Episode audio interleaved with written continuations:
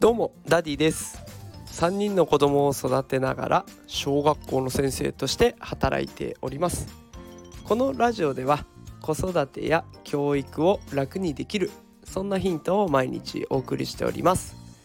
さあ今日のテーマはですねエッセンシャル思考。よだれが出るほどやりたいことだけをやる生活というテーマでお送りしていきたいと思います。今日はですね休み方についての放送になっていきます。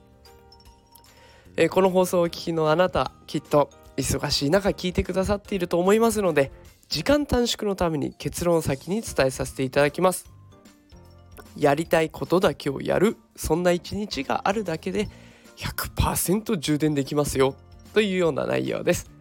あのサクッと聞けるように、えー、簡単にお話していこうと思います。しかもすぐに実行可能なことですのでよかったら最後まで聞いてください。音声配信サービスのボイシーというものでこんな放送があったんですね。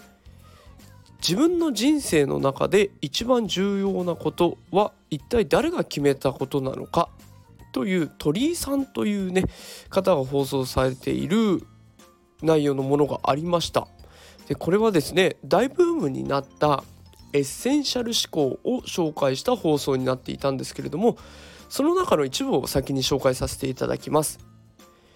やりたいことをそぎ落としていく時に英語プログラミング資格の勉強などを残す人がいます。それってよだれが出るほどやりたいことですか？本当は漫画アニメゲームなどが残るのではありませんか？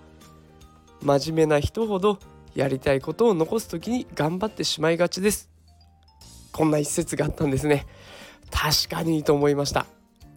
できっとスタンド FM を聞いている方あなただったら普段からね情報収集に励んだりとか自分も情報発信に精を出したりしてるんじゃないでしょうか。で私はこの放送を聞いてやりたいことだけをやる一日を作ってみようっていうふうに思って実際にやってみたんですね。これがまたすごく楽しかったんですよ。ちょうどね平日に一人になるチャンスっていうのがあったので好きな漫画を読んで溜まっていたアニメを見てお菓子を食べながらダラダラ過ごすっていう一日をやってみました。何の生産性もありません。何も生まれません。でもね楽しく生きるっていうことを実感できた一日でした。普段だったらこんなこともったいなくて絶対できません。ね。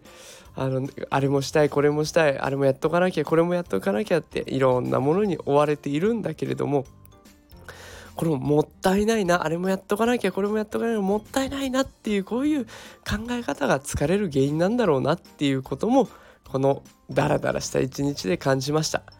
人生一回きりです。犯罪とか迷惑行為は別としてもね楽しいことをして過ごす分には何の問題もないんですよ。で特にねいつも頑張っている子育て世代の方ってこのこと忘れがちですよね。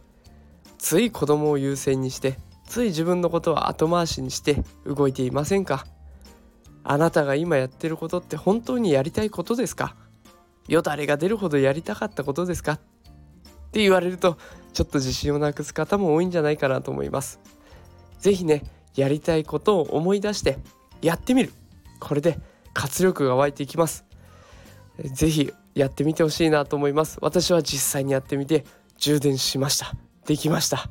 ね、元気になりましたので是非お試しください。ということで今日は休み方について紹介をさせていただきました。今日も最後までお付き合いくださってありがとうございます。もしこの放送が気に入っていただけた方はいいねとかコメントいただけると嬉しいです、えー、特に最近コメントをたくさんもらえるようになってね本当に嬉しく思っております。コメントでいろんな方と、えー、この話題について深掘りできたらなと思っていますのでどうぞたくさん感想質問などお寄せください。よろしくお願いします。それではまた明日夕方5時にお会いしましょう。それではまた明日。さようなら。